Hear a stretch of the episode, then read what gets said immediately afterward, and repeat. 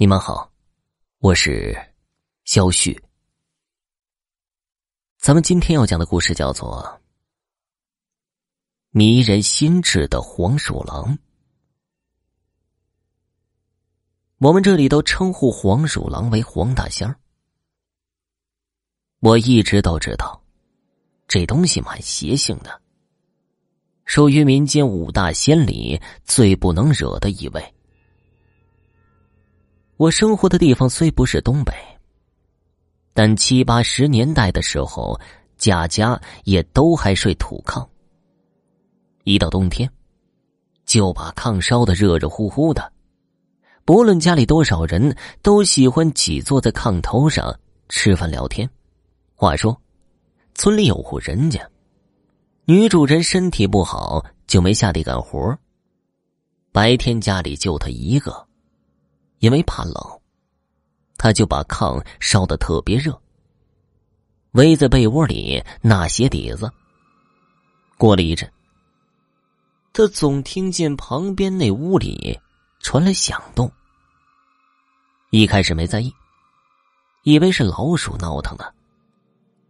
他家人口不多，旁边那屋总是空着，放些杂物，时常招耗子扫荡。后来动静越来越大，还伴随着类似小孩尖叫的那种声音，很难听，很是刺耳。女主人实在待不住了，不过她也没觉得害怕，就是挺生气的。索性裹上了厚棉袄，抄了把扫帚，就奔了那屋。结果一进去，立刻就安静了。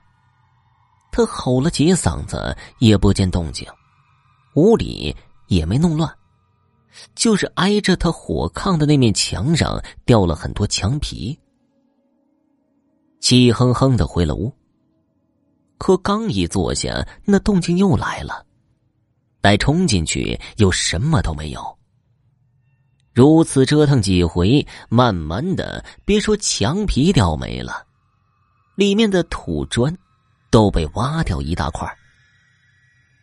那女主人贴近了，仔细瞧了瞧，发现土砖上粘了几缕黄毛，就猜这是跑来黄鼠狼了。他也听老人说过，黄鼠狼这东西又鬼贼又奸猾，不仅爱偷东西吃，还特喜欢借助人类的房子避寒。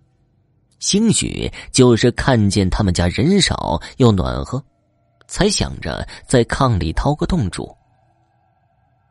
只是他从来都不相信那些歪门邪道，不过是个畜生，还能真成精不成？估摸他也是被气得不轻，竟找出一瓶敌敌畏，顺着那屋墙根撒了一圈然后把门窗都关严了。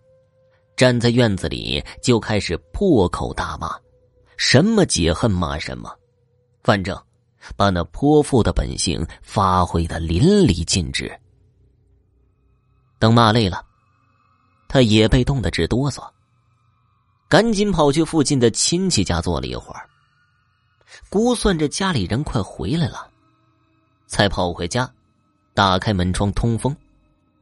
他看了眼那屋。并没有黄鼠狼的尸体，他也没细想，就开始忙叨着做晚饭。别说，那黄鼠狼还真没再来闹了。就这么到了晚上，家里丈夫和孩子回来吃饭，他也没提起白天的事儿。一家子吃完晚饭，聊了一会儿，各自睡去了。一夜相安无事。到了第二天一早，男主人发现不对劲儿了。他起得早啊，刚爬起来就看见自家媳妇儿已经醒了，睁着眼在那儿发呆呢。他也没理会，出门解了个手，回来打水漱口洗脸。完事一进屋，看见那媳妇儿还在那儿愣神儿的，连姿势都没变。他嘀咕了一句，过去拍了一下媳妇儿，结果这一拍可不得了了，他媳妇儿跟疯了似的就冲起来了，劈头盖脸的打他，嘴里还莫名其妙的骂，说他想害死他，既然想轰他离开这个家，就得受报应。那男的一时搞不清楚状况，虽气得半死，可又不能真还手，况且他媳妇儿今天力气大的出奇，就只能满院子又逃又躲的。等他们家儿子醒了，这女主人也即刻瞪着眼睛追打。这下那男的算是急眼了，蒙护着孩子的同时，抽了他媳妇儿两大耳刮子，又一把给推出去老远，推的他在地上滚了两三个跟头。孩子吓得直哭。男人以为媳妇儿是得了癔症。刚想过去扶一把，就见他坐了起来，然后开始一件一件的脱衣服。想想这可是寒冬腊月，穿着棉袄都冷得伸不出手的天气，那女主人却跟没感觉似的，几下就脱了个精光，拦都拦不住。刚才那么大动静。周围邻居早都在竖着耳朵听热闹，更有好事的跑过来拍门想劝架。男的一分心的功夫，谁想他媳妇挣开他，顺着墙角的梯子就窜上了房顶，动作快的匪夷所思。更匪夷所思的是，他竟光着身子站在房顶上开始唱歌跳舞。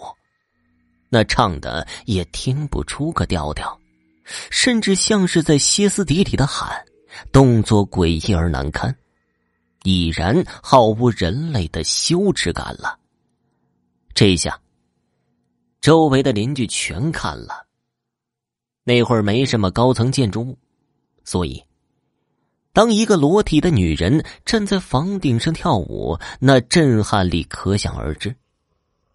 半个村的人都傻了，那男主人更傻了，一口气没上来，差点死过去。后来是家里亲戚强行给拽下来的，又给喂了几片安眠药才给稳住。村里上岁数的老人看了一眼，就说这是给东西上身了。家里人又烧纸又找人收魂的，都没什么作用。女主人最后只能被捆在床上，把嗓子都给喊哑了，闹腾的去了大半条命。好在家里人没放弃的四处打听，终于在隔壁村子里找了一个小脚老太太，走起路来一颠一颠的，手里举着个长杆大烟袋，有点邋里邋遢的。老太太来了之后，没先进屋看女主人，而是在院子里转了一圈，又指着几个屋问男人：“都是谁住的？”听说有个长期空着的，便径直进去了。过了半刻钟的功夫，才走出来，用烟袋杆指了指主屋，对那男人说：“你这媳妇儿忒没溜了。”那么狠的手段要逼死人家，也不想想那黄大仙儿是能随便惹的吗？没什么道行的也就罢了，偏偏招了个成精的，能不报复吗？家里人听完也都吓得不行了，只得拼命的求老太太想个法子救人，怕耽误下去，那女主人不死也得疯了。好好的一个家，那就算彻底的完了。老太太琢磨了一会儿，倒也没说别的，就叹了口气说：“看他造化吧。”紧接着，就吩咐家里人去买几只火鸡和水果点心回来。东西备齐了，老太太就让家里人都散了，只留下男主人和他在主守着。说来也奇怪，自这老太太来了之后，那女主人叫都叫不醒了，一直是睡着。就这么守到了子夜时分，男主人都有点不耐烦了。老太太才走到床边上，低头在那女主人耳边嘀咕了几句。过了半晌，见没反应，他又低头说了几句，最后一句比较大声。男主人听完就惊了。因为他说的是：“如果你这么冥顽不灵，我就算拼了这条老命，也给你整个玉石俱焚。你自己掂量掂量，哪个值？”